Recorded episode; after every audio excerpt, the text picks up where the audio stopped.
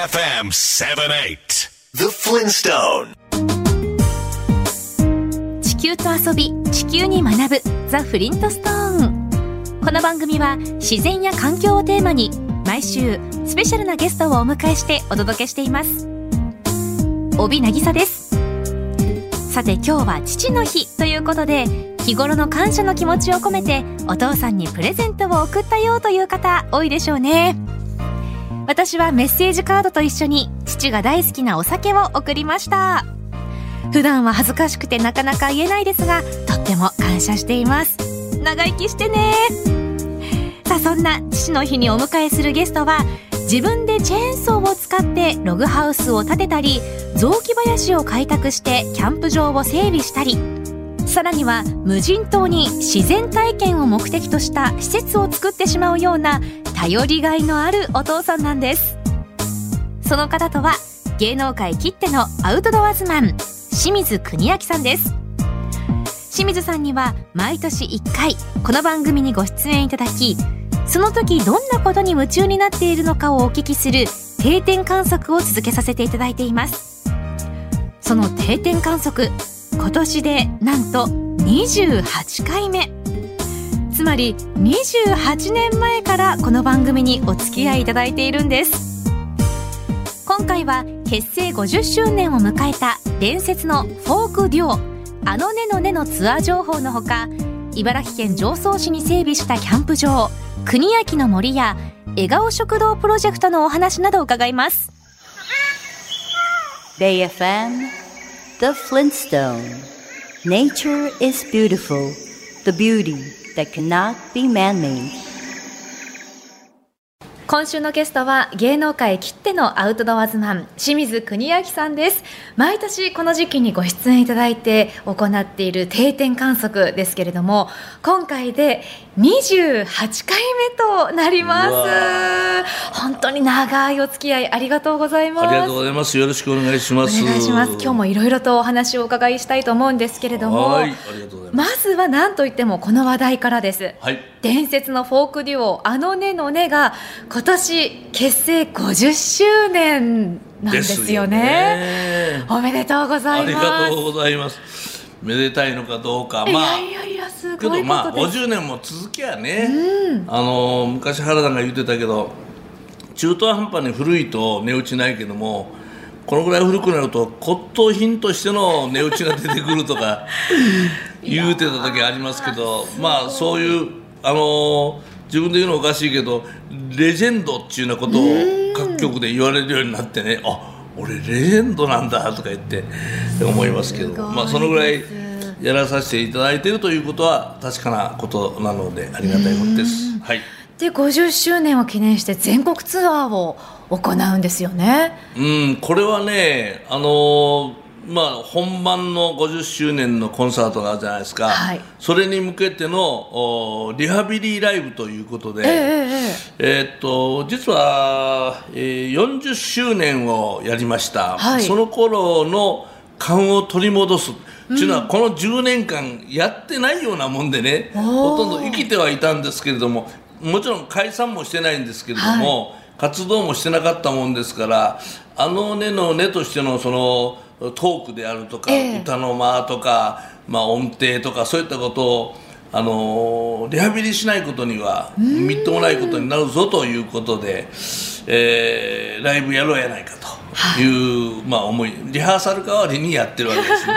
全国ツアーの前にリハビリライブという。そうですね。だからまあ何箇所かやってきたんですけれども、あのまあもちろんぐしゃぐしゃなんですよ。失敗するし歌を忘れるし 音外すしでまあまあ本番で頑張ろうやとか言いながら それをお金出して見に来た人にはえらい差異なんですけどね、えーまあそんな風に全国でやらせていただいてます。皆さんの評価は、すごい楽しかったとか いうのとそれから一つはあの元気になったと。うん、もうそれはなそれは確かに分かるんですよ。俺72だし、はい。原田71のじいさん2人がですねもう50年も前と同じような感じで、キャッキャッキャッアホな歌歌ったりしてるわけだからあ、まあ、同世代の人たちが見に来ていただいたとするとあ我々もまだできるなというそういう励みにはなったかもわからないです。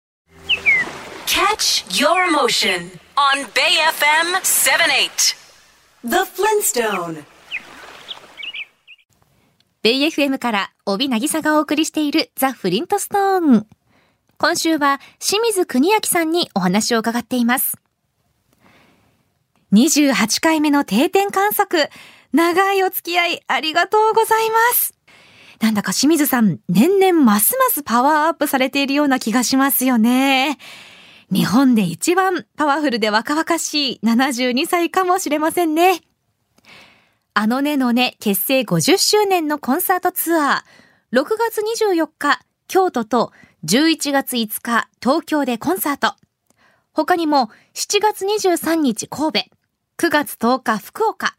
10月15日長野でライブを行うことになっています。会場によってはすでにソールドアウトになっているところもあるそうです。詳しくは、あのねのねの公式 Facebook でご確認ください。この番組のホームページにリンクを貼っておきます。さて、清水さんは先頃、茨城県常総市のふるさと大使に就任されました。常総市の方からキャンプ場を作ってほしいという要請があり、それを受けて国焼の森というキャンプ場を整備。今月グランドオープンを迎えたそうです。清水さん、どんなキャンプ場なんですか？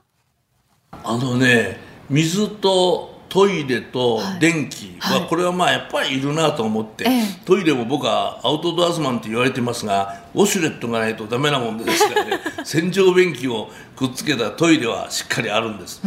あとは何にもなしのとりあえず森、はい、いわゆる雑木林ですね、で何があるかいるかということであればクワガタとカブトムシこれはねそこを開発しようと思ってユンボをガーッともう草ぼうぼうややぶ竹とかがいっぱい死んでガガガガガッと入った34メートル入った瞬間にカブトムシの幼虫が56匹ポロポロっと出た。いやすっげえってもう一気にそこが気に入りましてね。それまでもその隣の柏市で杉林を開発して作ってたんですけどその時はそういう昆虫はいなかった。ところが、はい、雑木林ってすごいね。入り口にもうそれだけいるってことはこの奥の方にはもうてんこ盛りいるんじゃねえかと思ってで勇んでやったら奥にはあんまりいなかった。そういう虫がいっぱいいる場所でクワガタカブトムシの森というのをあの、まあ、施設として作ろうかなと思ってます。で自然が豊かなのとそれから自由が豊かっていうか自由がいっぱいある、もうほったらかしの、あのー、キャンプ場の前にあなた任せのキャンプ場というふうにつけたんですよ、はい、いわゆるまあいろいろ設備があったりそのグランピングとかいろいろどうじゃってなるけどあれは方向性として俺は違うなと思ってるんで、うん、何にもなしで自ら叱るって自然ってそういうことで自分でやる自分で決める自分で楽しむっていうのがキャンプであり自然だと思うから、えー、ほったらかしです。もう何でも自由にしてください。ただ自己責任ですよと。うん、で自他自由という言ってるんですがあなたも自由だけど他人も自由だから、うん、他人の自由を犯す自由はないよ みたいな。それから自習自得って言ってるんですが自分で楽しめよと。なんやここ何にもないからつまんないっていう人はあの自分で楽しんでないです。あここ何でもできんなって自分で喜びを作り出せる人はこれ以上のとこはないと思いますよ。もうほったらかしですからね。はい、そういう、えー、自由がある自然な森のキャンプ場というふうに捉えていただければいいんじゃないかな。あなた任せのキャンプ場。そうです。面白いですね。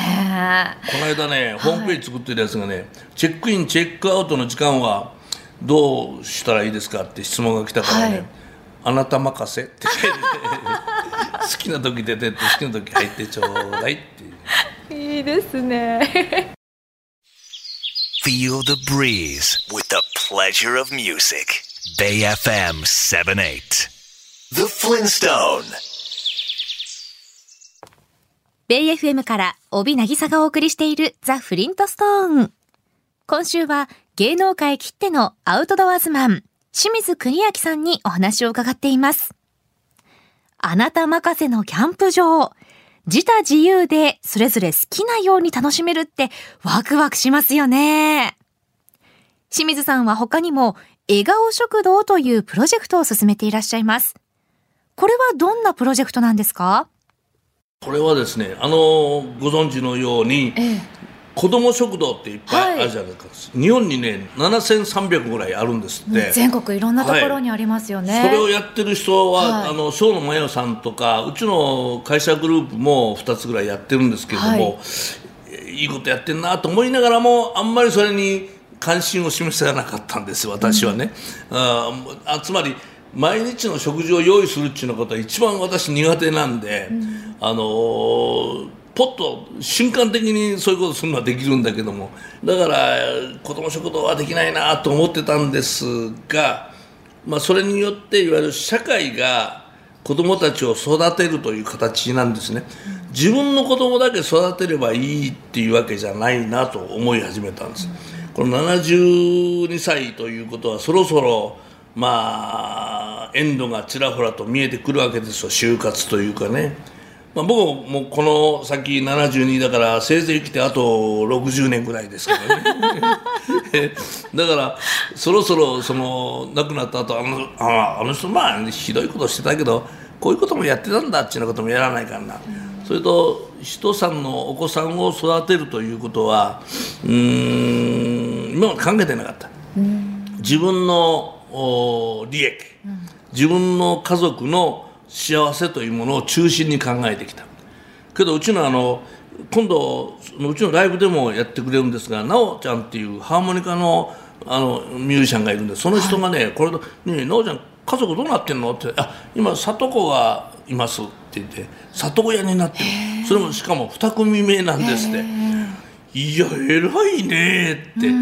考えてみたら俺そういうことしてこなかったなということで無関心だった無関心っていうのは愛という言葉の裏返しが無関心だそうでね。これは愛のない、えー、日々を過ごしてたなということで。だから、えー、っと笑顔食堂ちょっと長くなりましたけど笑顔食堂というのは、えー、自分ができることをあのやろうと思ってそのキャンプ場いっぱい作ってますからそこに来てもらって、え、自由に遊んでもらう。それはもうただで来てください、中学生までですね、はい、でただで遊んでもらってお父さんお母さんも来てくださいよと。でまああの笑顔食堂の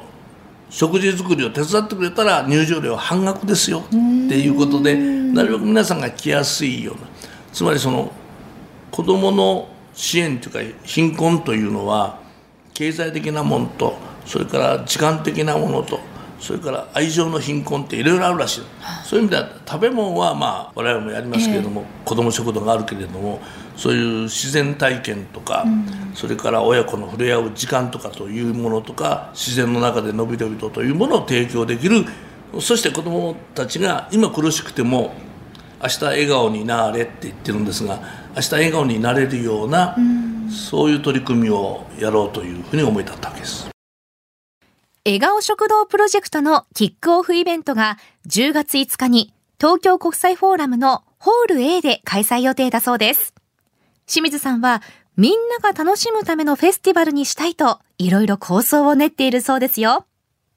もちろん、あのねのねも出演するとのことです。楽しみですね。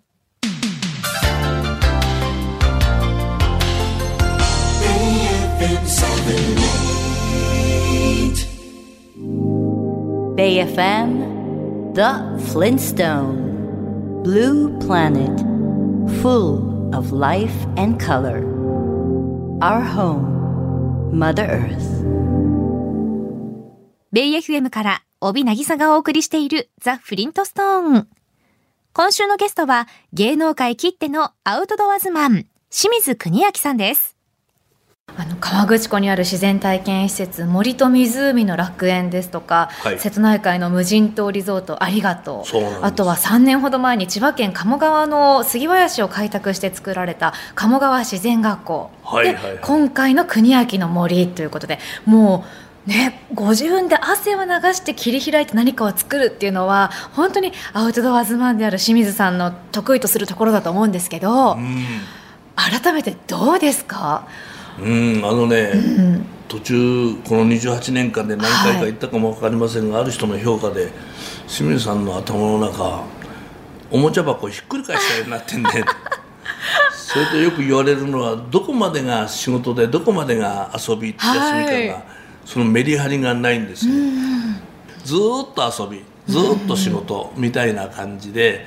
まあ自分の人生を使い切って終われたら幸せやなと思ってるんですね。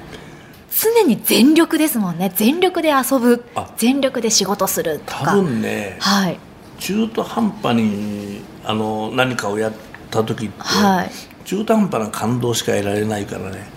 重くそ「俺や!」ってやった時はおりゃという喜びもあります。もうそれはもう何回か繰り返してきてね、はい、楽と楽しいという字は違うって、えー、言いますよね、うん、楽しちゃうと、うん、本物の感動は得られないんじゃないかなと。でわざわざしんどい方。僕はリスクテイカーとも言ってるんですがリスクのある方に飛び込んでしまう体質 M なんでしょうねこれね、えー、そういう生き方をまあ、貫いてるといやかっこいいですけど、はい、そんなことやってますね。Your motion on Bay FM 78 The Flintstone ベイ FM から帯渚がお送りしているザ・フリントストーン。今週は清水国明さんにお話を伺っています。どこまでが仕事でどこまでが遊びか。ずっと仕事、ずっと遊びという感じで自分の人生を使い切って終われたら幸せとおっしゃっていましたが、常に全力でいらっしゃる清水さんだからこそ、全力の喜びを感じられることができるんですね。清水さんが自然体験のできる施設やキャンプ場を作っているのは、やはり多くの方に生きる力を身につけてほしい。そんな思いがあるからなんでしょうか。今の生活プラス生きる力というよりも、はい、生きる力がものすごくこうなくなってきたような気がするんですよ。はい大人も子供もよ、はい、これ。つまりそのスマホで全部解決してしまうから地図を覚えないしね。俺東京のテレビ局とかラジオ局行っててもそこから帰る時必ずナビ入れてしまうもんね、ん、そんなもん100回ぐらい通ってんねんからそのなしでも帰れそうでもなぜかそれを入れてしまう、それとか漢字が書けなくなってきたんですこの頃ね、はい、それとかなんか調べ物するにしても自分の頭の中にある記憶を取り出そうとせずについそのスマホで調べてしまう。スマホ依存症ということらしいね、そのぐらい子供と大人もやっぱり今の便利なものにどんどん、えー、飛びついてそして生きる力っていうかその工夫する力自分で考える思い出すというようなところを手放してしまって人類ってこうどんどん成長しているように思うけども実はどんどん退化してるんじゃないか、その退化しているのは何かというとやっぱり何もないとこでも生きていくような生きる力というのがない。それをその補填してくれるというかな読み出してもう一回リスタートしてくれるそのスイッチを入れてくれるのは自然の中のまあこれずっと言い続けてると思うんですがそういう中で得られる暑い寒い臭い痛いみたいなものを得ることによってムクムクっとこうできるんじゃないかなと最後のリハビリというかその立ち直るにはその環境が本当に外せないなと思うわけですね。はい今年の後半は、うん、あのねのねの50周年全国ツアーが、うん、もうね全力投球だと思うんですけれどもその先はまた 新しいことにチャレンジとか考えてらっしゃるんですか、はっきり言えるのは、ええ。えー、60周年はないということですよ。ね。ってことは最最後だとこの50周年のライブがですね。だから生で「あのねのね」というものをまだ噂で聞くかちらっとなんかお父さんお母さんおじいちゃんおばあちゃんが言ってたなみたいなもの生で見れる最後のチャンスなんでねぜひお願いしたいと思います。Feel the breeze with the pleasure of music. Bay FM 78 The Flintstone